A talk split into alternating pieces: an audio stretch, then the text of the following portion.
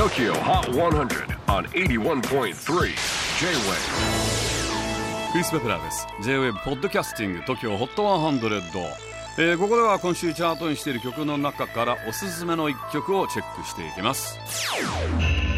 今日ピックアップするのは86位初登場。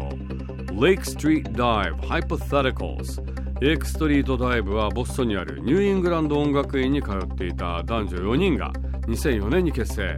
歴史ある音大卒ということでメンバーの実力はお墨付きです。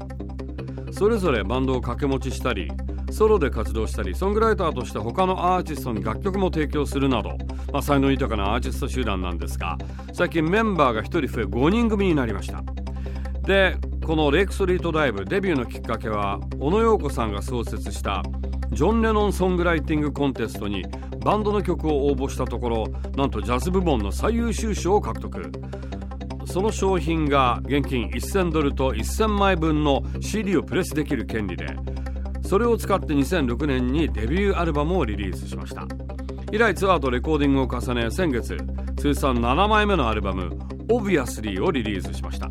ちなみにレイクストリートダイブというグループ名はギターのマイケルの地元ミネアポリスにあるバスへのバーが立ち並ぶ通りの名前から付けられたそうです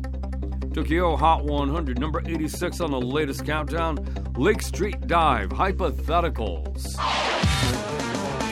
J-WAVE PODCASTING TOKYO HOT 100